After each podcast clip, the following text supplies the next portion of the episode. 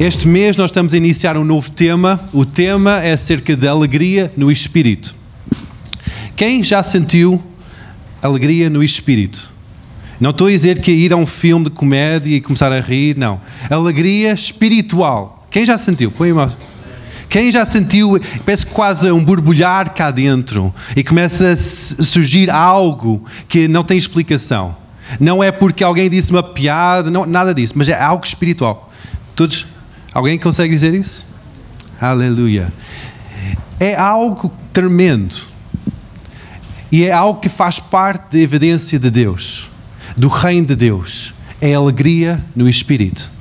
Alegria espiritual, uma leveza, um sentido de gozo, aquele transbordar. E hoje nós vamos falar acerca de alegria que se encontra quando nós encontramos o nosso Pai perfeito. O Pai, Deus Pai. Pai de amor. É tremendo ver crianças felizes. Algo que eu gosto mais de ser pai é, é ver as, é ouvir as gargalhadas dos meus filhos. De sentar com eles e ter aquela alegria, aquela, aquela alegria em casa, ter aquele, aquele ambiente de gozo, de, de regozijo em casa. E é essa, essa mesma alegria que é característico ao reino de Deus, à família de Deus, em que quando Deus Pai se encontra com os seus filhos, os filhos podem correr para o seu colo. Deus Pai começa a fazer cócegas, começa a derramar o seu amor, começa a demonstrar quem Ele é e começa a ver alegria. Tantas vezes nós somos ensinados, talvez por uma cultura meio religiosa, de que, ok, para estar na presença de Deus nós temos que estar super sérios. Temos que estar, eh, parece que é ok, isso, estamos quase no, numa celebração fúnebre, que nós temos que estar super contritos, não, não podemos rir. Não pode haver qualquer tipo de expressão de alegria. Mas o meu Deus, quando vem sobre mim, há alegria, há leveza, há aquela exuberância, há aquela vida de Cristo manifesta no Espírito Santo. E essa alegria, Deus quer derramar sobre cada um de nós hoje de manhã. Se tu queres, põe só o braço no de Deus, eu quero receber alegria no teu espírito. Põe o braço no ar, um ato de fé. E diz: Deus, Pai. Deus, Pai. Deixa estas palavras sair da tua boca. Deus, Pai. Deus, Pai. Deus, Pai, eu quero sentir aquela alegria de ser um filho, um filho amado por Ti. Aleluia. Já está a começar. Deus vai fazer algo tremendo nas nossas vidas hoje. Jesus, quando estava aqui na terra, Ele quebrou paradigmas, estruturas religiosas em todo o Velho Testamento, fala acerca de um Deus soberano. Às vezes, em muitos, muitas referências, principalmente nos Salmos e nos Profetas, fala acerca de Deus Pai, o Pai da criação, o Pai. Mas era sempre aquela ideia de um Pai muito afastado, soberano, criador de todos, no trono, distante. Quando Jesus chega à Terra, ele se apresenta como o Filho de Deus, em que eu sou um com o Pai, o Pai fala comigo, há, uma, há um relacionamento, há uma proximidade com o Pai. E os religiosos ficaram muito chateados, ficaram escandalizados. Como é que é possível? Deus, muito afastado, soberano, tu estás a relacionar como se fosse o teu Pai querido, Pai amado. Como é que é possível? E esse foi a revelação que Jesus queria mostrar, que queria, que queria trazer para todo o mundo. Que Deus Pai não é suposto estar distante, não é suposto estar aquele soberano, intocável, sem acesso, mas é suposto ser alguém que nós relacionamos. Não sei qual é que é o teu entendimento de, de Deus Pai. Nós temos uh, aquele trindade de Deus. Temos Deus Pai, Deus Filho, Deus Espírito Santo. Não sei se quando vocês oram, vocês conseguem relacionar com Deus Pai. Ou se é mais fácil para vocês relacionar com Jesus ou o Espírito Santo. Não sei qual é a forma que vocês oram. Mas Deus quer relacionar diretamente com Deus Pai. Jesus, quando ensinou os seus discípulos como orar, ele disse: Ora assim, Pai nosso que estás no céu, santificado seja o teu nome. Pai nosso. Não é pai do sacerdote, não é pai do líder religioso, não é pai de eternidade, pai da criação. Pai nosso. Em que em conjunto nós podemos estar perante Deus Pai. Podemos ter um relacionamento com Deus Pai. Se há este ensinamento de Jesus, há esta importância que Jesus demonstrou de, de, que é importante ter este relacionamento com o Pai. Ele, ele, ele foi o modelo de ter um relacionamento com o Pai. Diariamente ele relacionava-se com o Pai. Por que que muitas vezes nós não conseguimos relacionar com Deus como o Pai?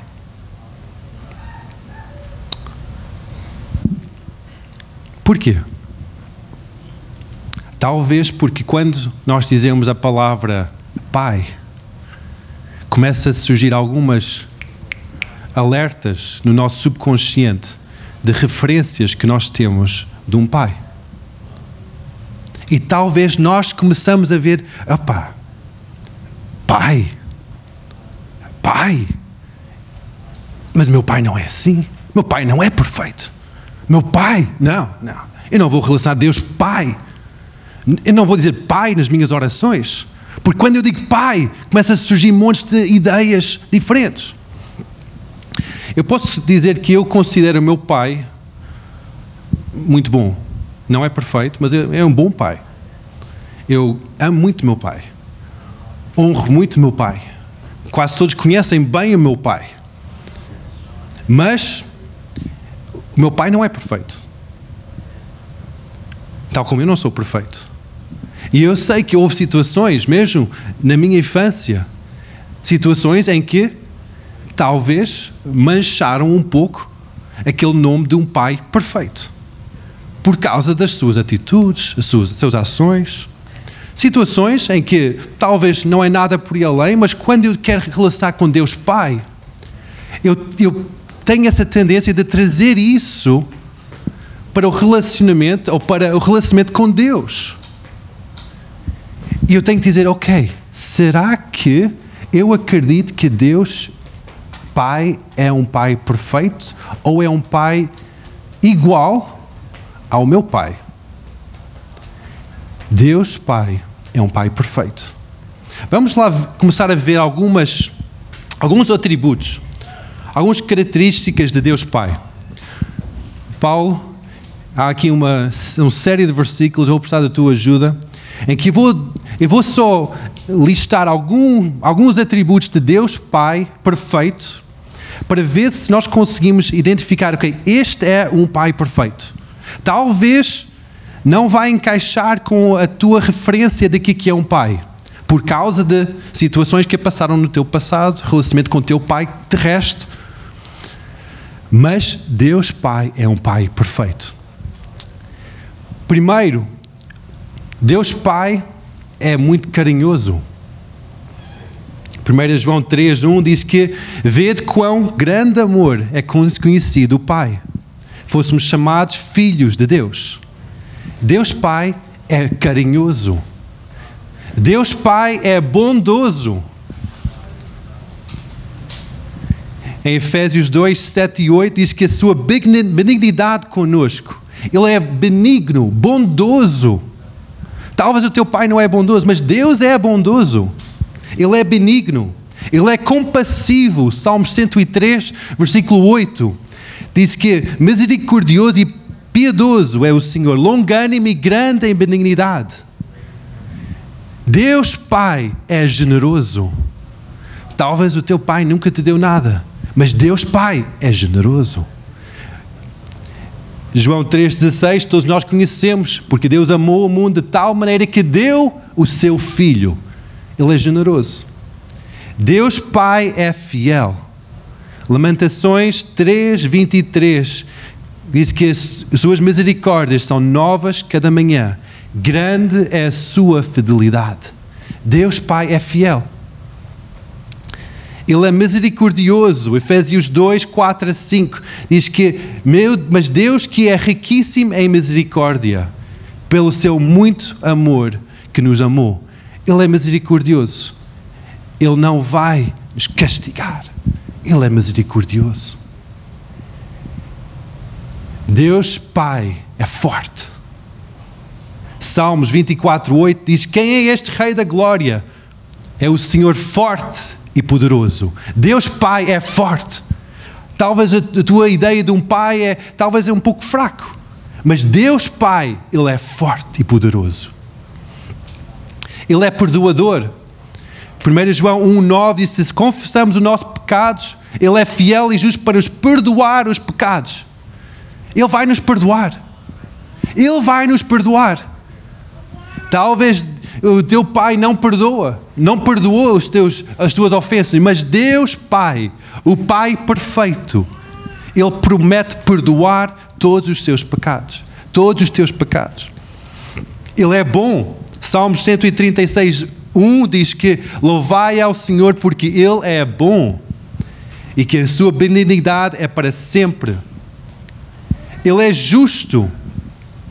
Salmos 145, 7 diz: Publicarão abundantemente a memória da tua grande bondade e contarão a tua justiça. Ele é cuidadoso. Ele não é distante, mas ele é cuidadoso. Mateus 6,26 descreve como é que ele cuida das flores do campo, das aves do céu. E essa mesma forma que Ele cuida de nós, os seus filhos, Ele é cuidadoso com os detalhes. Talvez o teu pai é um bocado distraído, mas Deus, Pai perfeito, é cuidadoso. Ele trata de cada detalhe, não escapa nada, Ele, ele não esquece das coisas, Ele é soberano. Salmos 103, 19 diz que o Senhor tem estabelecido o seu trono nos céus e o seu reino domina sobre tudo. Deus é soberano. Não há outro em cima do nosso Pai. Ele é soberano sobre todos. Não há outro que ele não é, ele não é sumiço a outro, não, ele é soberano sobre todos. Quem consegue dizer amém? amém. Aleluia. Ele é o nosso pastor. Salmos 23. O Senhor é o meu pastor e nada me faltará. Ele está sempre presente. Salmos 46, 1. Que eu a refúgio e fortaleza, socorro bem presente na angústia. Ele é o refúgio. Salmos 91, aquele que habita no sombra do Omnipotente. Ele é o nosso refúgio, aquele com quem nós podemos correr quando está tudo a cair a todo lado. Ele é aquele refúgio. Amém? Esse é o nosso Pai. Às vezes nós acreditamos em coisas que é reflexo de nossa identidade de um pai terrestre, mas isso não tem nada a ver com o nosso pai perfeito.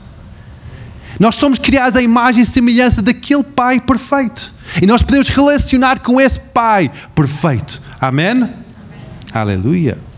Gracioso. Talvez o teu pai não é gracioso, mas nosso Pai perfeito, Ele é gracioso. Salmos 116, 5 diz que piedoso é o Senhor e justo.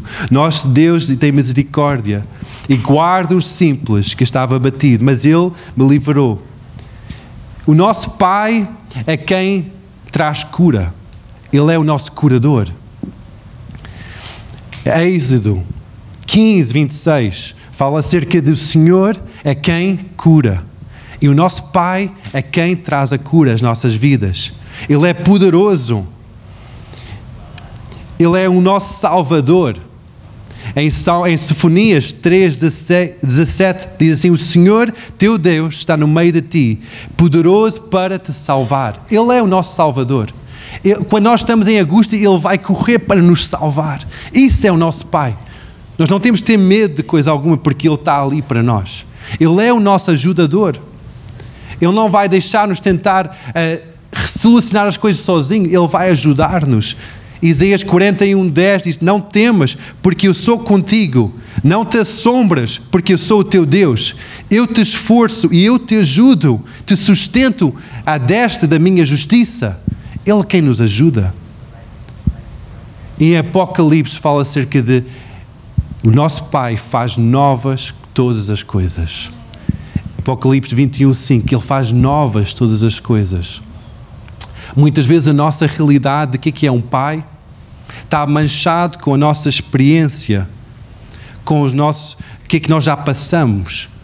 Mas quando nós encontramos o Pai perfeito, Ele faz novas todas as coisas. Aquela identidade, aquele, aquela forma de ver um Pai, de receber Pai. Quando nós relacionamos com Deus, Pai, o Pai perfeito, Ele cria aquela identidade, aquela forma, Ele estabelece uma verdade na nossa vida, que é isso que é que é um Pai perfeito.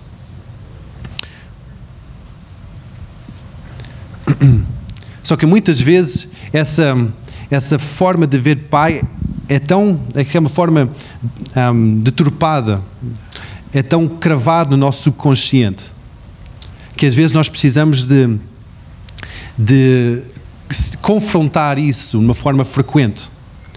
Muitas vezes o que, é que eu vejo é que eu posso encontrar com Deus Pai perfeito e ser transformado no meu entendimento do que, é é ser, o é que é receber o amor de um Pai, receber aquela alegria de ser um filho de Deus. Mas depois, ao longo da vida, acontece mais uma coisa, mais uma outra coisa, e eu tenho que estar sempre a confrontar esta situação, estas realidades, que eu digo que nós pensamos que são realidades verdadeiras, mas são realidades falsas. São falsas verdades. Porque há só uma verdade. Jesus disse que eu sou o caminho, a verdade e a vida. Ninguém mais vem ao Pai sem ser por mim. Há só uma verdade e essa é estabelecida por Jesus. Só que muitas vezes, por causa das situações que nós passamos, nós entendemos que uma falsa verdade é a verdade. E nós tentamos construir a nossa vida sobre essa falsa verdade. E depois nós tentamos trazer essa falsa verdade no nosso relacionamento com Deus. Isso não funciona. Nós, nós entramos numa situação que nem não funciona. E nós temos que primeiro retirar essa falsa verdade. E depois construir a nossa, nossa vida, a nossa revelação de quem Deus é, sobre a verdade que Ele diz. Jesus, quando estava a ensinar os seus discípulos, ele, estava usar, ele usou uma parábola em que ele, para demonstrar o que é o amor do Pai, ele usou uma parábola falando de um relacionamento entre um pai e um filho. Em Lucas 15, versículo 11, explica esta história. É acerca do homem, que eu acredito que era um homem rico, porque ele tinha muitos servos, em que ele tinha dois filhos, em que aquele homem estava a desenvolver a sua fazenda e um dos filhos chegou ao pé do pai e disse: Pai, eu estou farto de estar aqui nesta fazenda, estou a ver que está tudo a correr bem fora desta fazenda, há grandes festas, grandes coisas a acontecer. Eu quero ir àquela cidade, eu quero desenvolver a minha própria vida, fazer o que é que eu quiser na minha vida.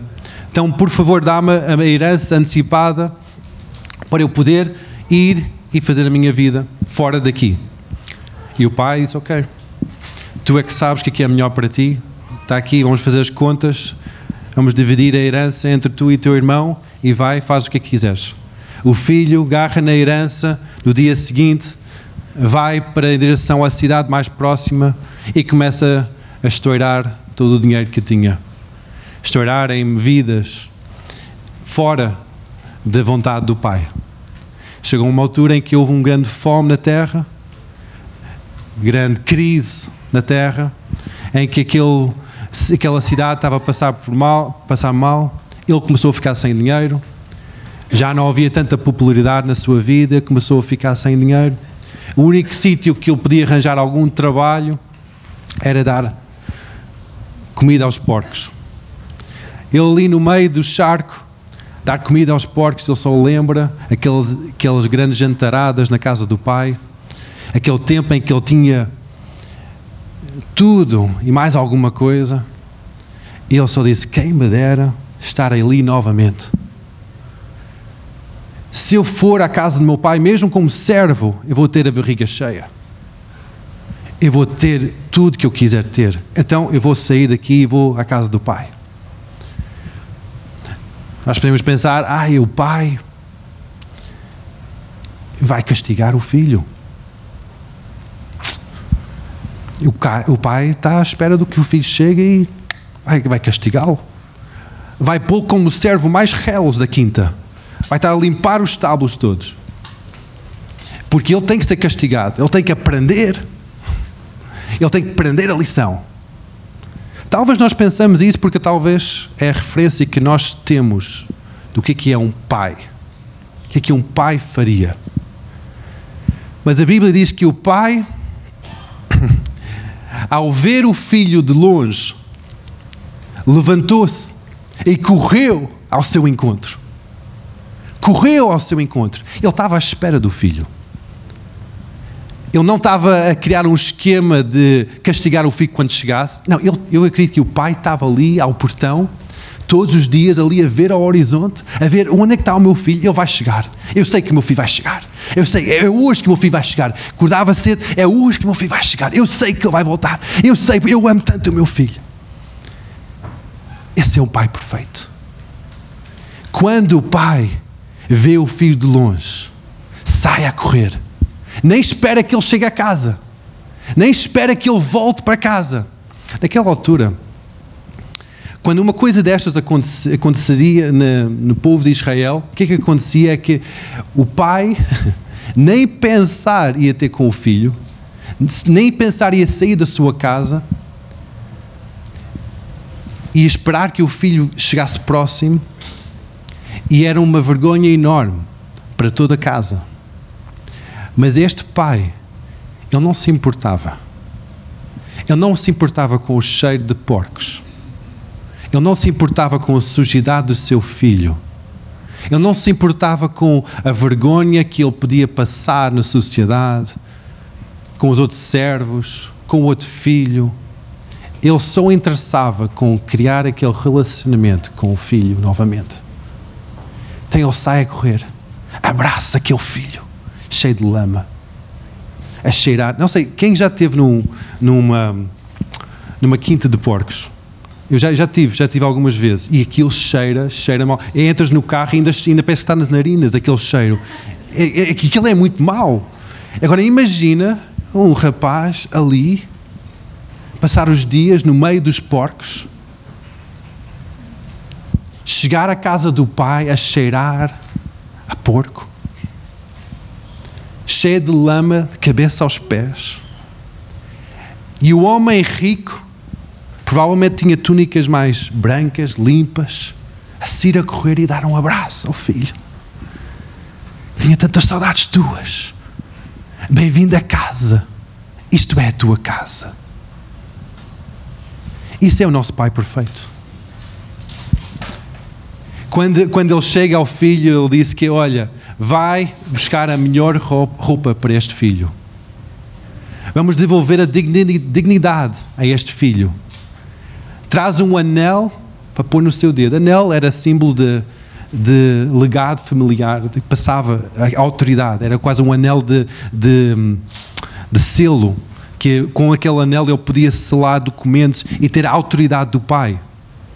Ele devolveu a autoridade do pai, a autoridade familiar aquele legado, aquela herança, ele devolveu tudo. Dá-lhe sandálias. Ele não é um servo. Ele, porque somente, somente, os, somente os nobres tinham sandálias naquela altura. Os servos não tinham sandálias, eram descalços. E o filho, quando chegou, não tinha, não tinha, não tinha sapatos, não tinha sandálias. E o pai foi e traz sandálias novas. Ele não é um servo, ele não é um coitadinho. Ele não é um coitadinho. E não sei o que é que tu já passaste na tua vida. Não sei que história que já passou por ti. Mas tu não és um coitadinho. Tu não és um desgraçado. Tu não és uma pessoa que não mereces. Não. Tu mereces o amor do Pai. Quando tu chegas à presença do Pai, Ele não somente veste com roupas novas não somente põe um anel no teu dedo. Não somente põe sandálias nos teus pés.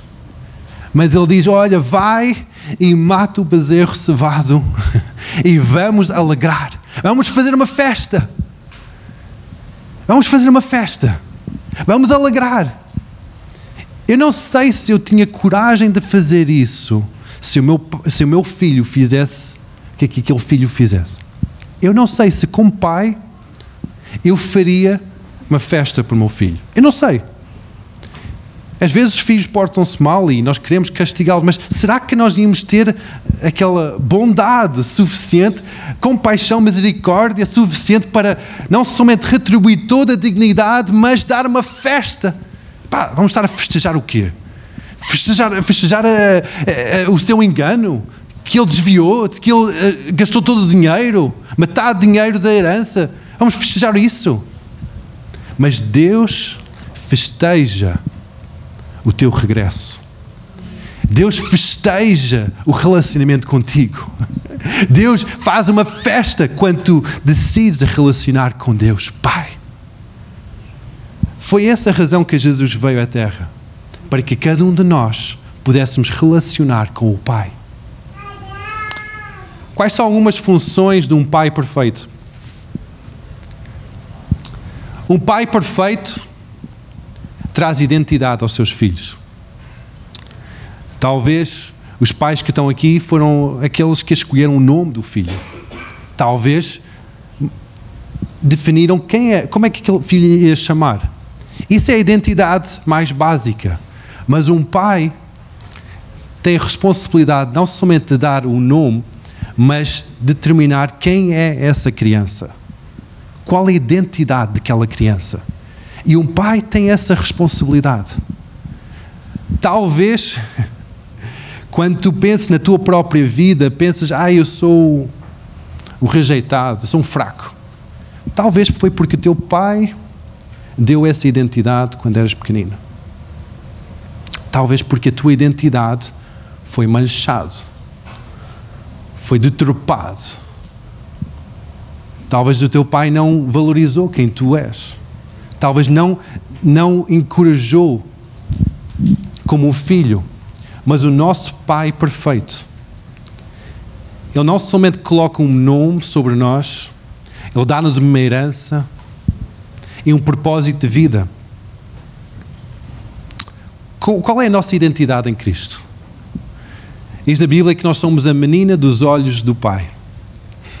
Menina dos olhos como é que é isso? É quando nós olhamos para alguém, o que é que nós vemos de volta? Vemos a nossa própria imagem, porque aquilo faz o reflexo. Quando nós olhamos bem para os olhos de alguém, o que é que nós vemos de volta é a nossa própria imagem. Quando nós, filhos, olhamos para os olhos do Pai, vamos ver o que é que está lá, é a nossa própria imagem. O, olhar de Deus está cheio de nós. Nós somos criados à imagem e semelhança de Deus. Somos filhos amados. Temos lugar à mesa, herdeiros com Cristo. Não somos uns coitados, não somos um, uns, uns um, filhos desviados. Ele junta a mesma herança de Cristo, somos herdeiros com Cristo. Co-herdeiros. Com, somos, herdeiros, somos dados a mesma herança que Cristo tem. Com filhos de Deus. É incrível. É isso que, como Deus nos vê, como uma cabeça e não uma cauda, como, como cima e mão em baixo, como mais do que vencedores, como reis e sacerdotes. Deus vê-nos dignos, Deus vê-nos justificados, perdoados. Ele não nos vê como condenados, como pessoas, com pecadores. Ele não nos vê assim porque Jesus morreu para cada pecado. Quando nós aceitamos Jesus como nosso Senhor e Salvador, o seu sangue não somente lava a nossa cabeça, mas lava toda a nossa vida.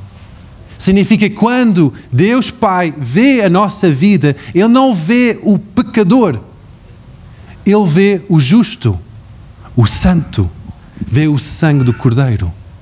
Muitas vezes o que, é que, é que ainda está na nossa cabeça é aquele sentimento de condenação. Eu não, eu não sou, eu não mereço nada. Eu não. Não. Quando Deus nos vê, Ele vê como filho amado. Ele é o Pai perfeito. Amém? Isto, é, isto é, são boas notícias. Isto, isto é, eu gosto de dar estas mensagens. Não, não é uma mensagem de dar na cabeça, é uma mensagem de nosso Pai é tão bom. Eu gosto, eu gosto tanto desta revelação. Outra função de um pai perfeito não é somente dar identidade, mas é dar provisão. Um pai perfeito dá provisão. O nosso pai perfeito dá provisão.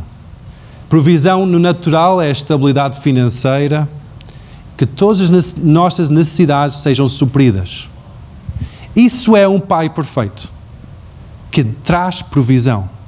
Talvez, talvez passaste por momentos quando és criança em que não houve muita provisão em casa. Talvez não houve muito sentimento de, ok, as minhas necessidades são supridas. E quando nós depois pensamos no Pai perfeito, nós pensamos, pá, será que todas as nossas necessidades vão ser supridas? Será que Ele vai trazer provisão total para a minha casa? Será que Ele vai tomar conta de mim e da minha casa? Será que? Muitas vezes eu tenho que enfrentar este será que. Muitas vezes eu tenho que dizer, ok, será que eu acredito mesmo que o Pai perfeito vai trazer a provisão total que eu preciso? Será que eu confio plenamente na Sua provisão? Um Pai perfeito traz provisão aos filhos e tantas vezes eu sou confrontado com isto. Principalmente em quando, quando eu digo, Deus, ok, eu vou dar as minhas ofertas, os meus dízimos para ti. Deus, eu vou largar tudo. Mas depois vem uma conta, depois vem uma multa, depois vem isto, depois vem aquilo. Deus, será que eu vou confiar que és o Pai perfeito? Será que eu vou confiar na tua provisão? Ou será que eu vou começar a fazer as coisas à minha maneira?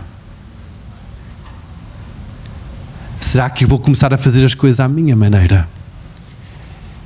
Eu, desde, desde pequeno, desde jovem, sou habituado, estou habituado a trabalhar. Férias de Páscoa, férias de Natal, férias de verão, estava sempre a trabalhar nos jardins para ganhar mais qualquer coisa, para ter mais algum, algum dinheiro no bolso. Logo depois de acabar a escola, comecei logo a trabalhar habituada eu próprio esforçar, eu próprio a fazer as coisas, porque eu tenho que fazer por meu, meu esforço. Eu vou conseguir suprir as minhas necessidades. Depois sou confrontado com aquela situação. Isto não é mau, isto é muito bom. Ser uma pessoa trabalhadora é muito bom. Mas será que confio mais no meu braço do que confio no braço do meu pai? Será que ser trabalhador é algo louvável, honroso, digno é o trabalhador do seu salário, diz a palavra de Deus. Mas será que confio no, no meu Pai? Será que eu confio todas as minhas finanças no meu Pai? Será que eu confio que o meu Pai vai trazer o sustento para a minha casa? Será que eu consigo descansar no meu Pai. Mesmo quando a, conta bancária começa a minguar, será que eu confio no meu Pai? Será que eu confio no meu Pai? Um Pai perfeito é aquele que traz provisão para a sua casa. E o nosso Pai perfeito não nos vai deixar faltar nada. Ele vai trazer toda a provisão que nós precisamos no momento certo. Amém? O pai perfeito traz proteção à sua casa. Ele defende a sua casa. Não somente defende a sua esposa, mas defende os seus filhos, defende a sua casa. E o nosso Pai perfeito guarda a nossa segurança, protege-nos. Talvez ao longo da tua vida sentiste exposto, sentiste que a tua vida foi exposta, não foste protegido foste agredido, foste maltratado, foste exposto. E essa é a referência que nós temos, transportamos para o relacionamento quando nós queremos lidar, relacionar com Deus Pai perfeito.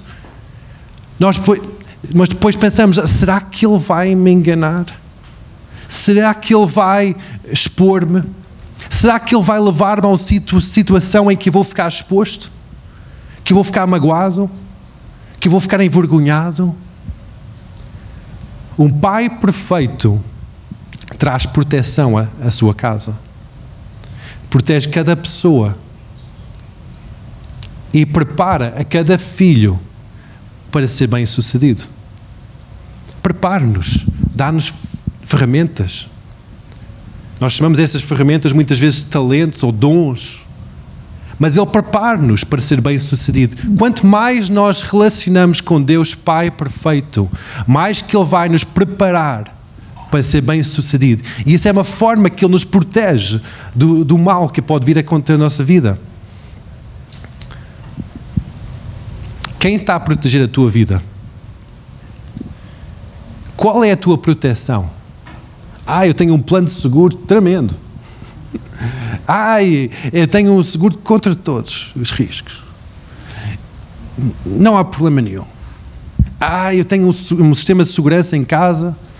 Posso até controlar no meu telemóvel. Se alguém abrir a porta, quem está a proteger a tua casa? Quem está a proteger a tua vida? Nenhum de nós sabe o momento em que nós vamos partir, ou que os nossos filhos vão partir. Nenhum, nenhum de nós sabe o que é que vai acontecer o amanhã. Onde é que está a tua confiança? Quem está a proteger a tua vida? O nosso Pai protege-nos. Nosso Pai está sempre presente. Nós estamos escondidos à sombra do Omnipotente. Omnipotente é uma palavra muito grande, quer dizer o Todo-Poderoso.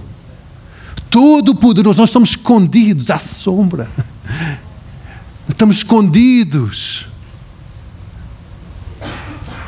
Estamos protegidos no nosso Pai. Onde é que está a nossa confiança? Será que nós confiamos no nosso próprio braço? Será que a nossa segurança está no nosso próprio braço? Diz a palavra que Deus luta as nossas batalhas. Ele dá carga aos seus anjos para lutar as nossas batalhas.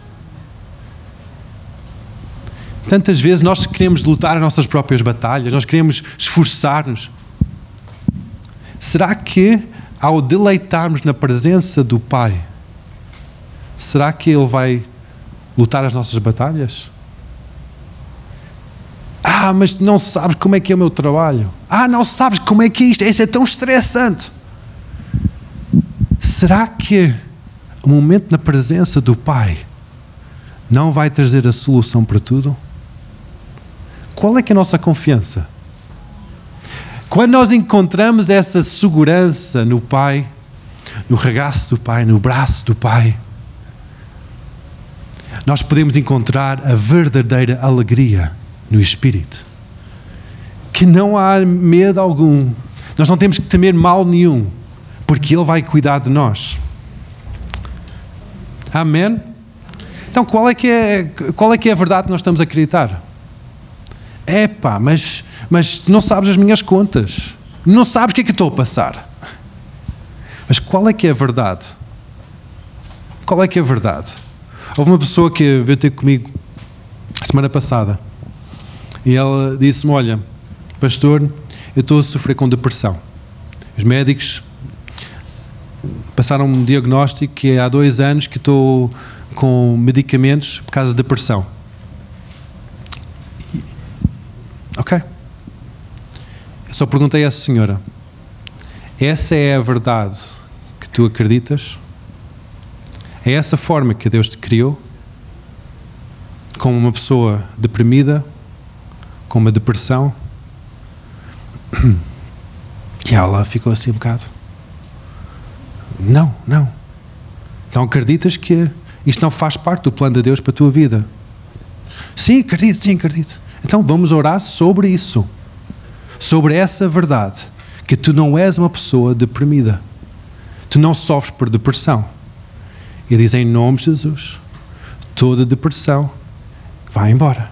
Depois de reconhecer a mentira que nós estamos a alegar como uma verdade, reconhecer que isso é mentira, nós podemos depois saltar por acreditar na verdade absoluta. Muitas vezes nós, na nossa vida cristã, nós sofremos com medos, com situações. É que isso é a verdade sobre a nossa vida. Antes de voltar àquela história, ela foi uma coisa incrível. Foi uma oração super simples. Eu não senti nada. Ela sentiu aquilo completamente a sair fora. Ela foi ter comigo à tarde dizer: Pastor, eu não sei o que é que se passou comigo. Eu senti completamente liberta. Eu já não preciso de medicação. Desde domingo passado até agora já não tomo medicação. Comple sente completamente liberta.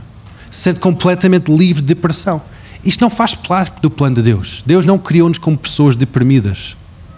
Deus não criou-nos como pessoas oprimidas, doentes. Não faz parte do plano do nosso Pai.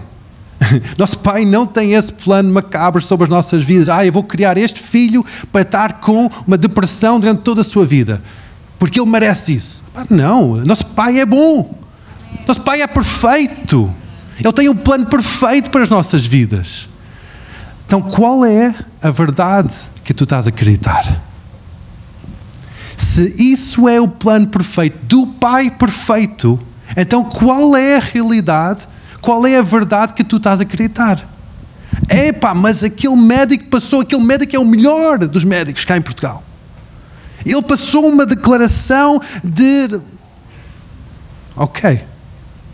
Será que isto faz parte do plano perfeito, do Pai perfeito para a tua vida? Consegues responder isso? Consegues dizer, ok, realmente não. Então, qual é a verdade é que tu queres acreditar? Tu queres acreditar que Deus ama-te? Deus Pai ama-te incondicionalmente? Tu queres acreditar que Ele tem um plano fabuloso para a tua vida? Que Ele tem plenitude da vida para ti, abundância da vida, paz que excede todo o entendimento, alegria que vem desde o interior e começa a sair para todo lado? Queres acreditar nisso? Queres mesmo acreditar nisso? Para isso, para acreditares nisso, tu tens que identificar talvez algumas falsas verdades que tu estás a afirmar a tua vida. E é um desafio grande que eu apresento, porque é um desafio que Deus tem estado a confrontar a minha vida e às vezes põe, põe aquele holofote em certas áreas na minha vida e diz: Esta não é a minha verdade. Esta é uma falsa verdade. Eu tenho que dizer: Deus, mas eu aprendi isso na igreja. Deus, mas eu fui sempre assim. Deus, como é que é possível? Eu não posso mudar isso. E Deus tem estado a pôr holofotes em certas áreas. Não, esta área, esta área, não faz parte do meu caráter. Eu não te criei assim. E o que é que eu tenho que fazer é dizer: Deus, perdoa-me. Perdoa-me por ter firmado a minha fé a minha confiança sobre esta falsa verdade.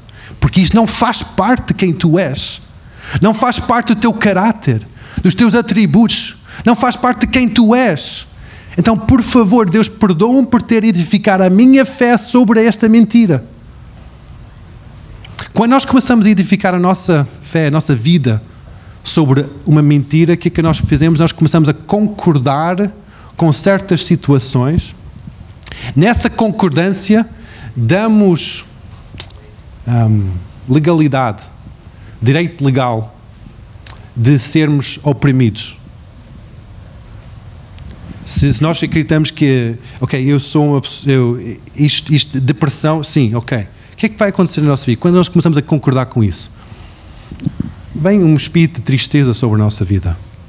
E legalmente, porque nós estamos a concordar com essa falsa verdade, o espírito de tristeza tem autoridade para exercer o seu poder sobre a nossa vida. O medo tem poder sobre a nossa vida. Morte tem poder sobre a nossa vida. Porque nós estamos a dar este direito legal. Porque nós estamos a concordar com uma falsa verdade, com uma mentira. O pai de todas as mentiras, nós sabemos quem é, não é? É Satanás. Ele só diz mentiras. Por isso que quando nós vemos que há alguma falsa verdade, alguma mentira na nossa vida, nós podemos dizer, ok, esse não faz parte do caráter do meu pai perfeito, faz parte do caráter do pai das mentiras. Então nós temos que dizer, Deus, não somente perdoa-me por ter acreditado nestas mentiras, mas logo a seguir, nós temos que dizer, eu renuncio. Eu renuncio em nome de Jesus todas as ligações, todas as alianças que eu permiti que, acontecesse, que acontecessem na minha vida. Quando nós começamos a, a entrar neste processo, nós começamos a sentir liberdade. Mas esta liberdade ainda não está completa. Porque a vida em abundância é edificada sobre a verdade absoluta. Nós, a seguir, nós temos que receber a identidade novamente. Temos que acreditar no que é realmente verdadeiro. Quando nós estamos debaixo de uma mentira, debaixo subcarregados com situações, para sair fora disso, nós não somente temos que renunciar, mas depois temos que dizer: Deus, Pai, Pai perfeito, Pai soberano, revela-me qual é a tua verdade nesta situação. Qual é a tua verdade sobre a minha vida? Nós vamos começar a receber esta identidade novamente. E depois nós podemos firmar a nossa vida sobre essas verdades. Sobre essa identidade. Sobre essa realidade. E sentir a liberdade. Sentir a alegria total. Isto é o processo. E é um processo que eu, pessoalmente, não sei se isto está a fazer sentido para vocês, mas eu, pessoalmente, eu tenho que lidar com isto. Uma forma diária. Porque diariamente o Espírito Santo faz aqueles holofotes. Pum! Pum! Eu tenho que dizer, ah, graças a Deus. mais uma coisa, mais uma coisa que eu tenho que, que, eu tenho que tratar. Mais uma coisa. Porque quanto mais nós deixamos que a nossa vida seja transformada. E nosso, essa é a transformação do nosso entendimento. Que nosso entendimento seja transformado. Nossa vida seja estabelecida sobre a verdade absoluta de Deus. Mais que vamos conhecer Deus. E ser transformado na sua glória. Amém?